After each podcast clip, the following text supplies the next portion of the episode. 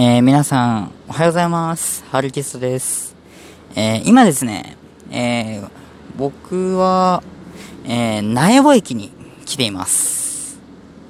え、まあ、主力番組なんでね、まあ、今実際行ってもいないんですけども、はい。えー、今、苗穂駅に到着したところでございます。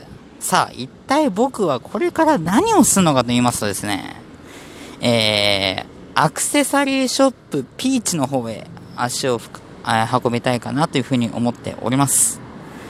まあね、以前ね、えー、裏春ラジなどの方で、えー、アクセサリーショップピーチの方はご紹介したと思います。なのでね、今回はまず、ラサラ札幌さんの方へ、えー、苗場駅から歩いて行ってみようと思います。まあね、歩いてる間は集合できないんで、まあ大体30分ぐらいでしょうかね。